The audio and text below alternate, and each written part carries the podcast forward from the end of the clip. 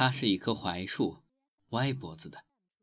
可能也是因为独特的枝杈，自从它长成以后，几乎每个月总会有几个人来上吊。夜色昏黑，书生把麻绳甩上树枝，打了紧紧的结，然后绕上脖子，踢翻了垫脚的石头。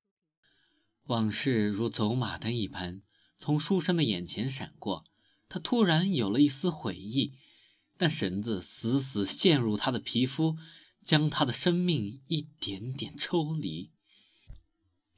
千钧一发之际，树枝突然折断，书生落在地上，如释重负地喘着粗气。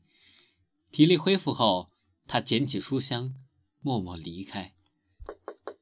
身后，槐树只剩下唯一的树干，笔直冲着天空。为什么要自断枝呀？他还不想死。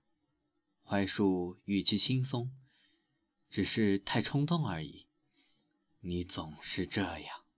柏树摇头，长叹了口气：“唉，到了今天，你甚至……”都不剩一片叶子，连一粒果实都未曾留下。谁说的？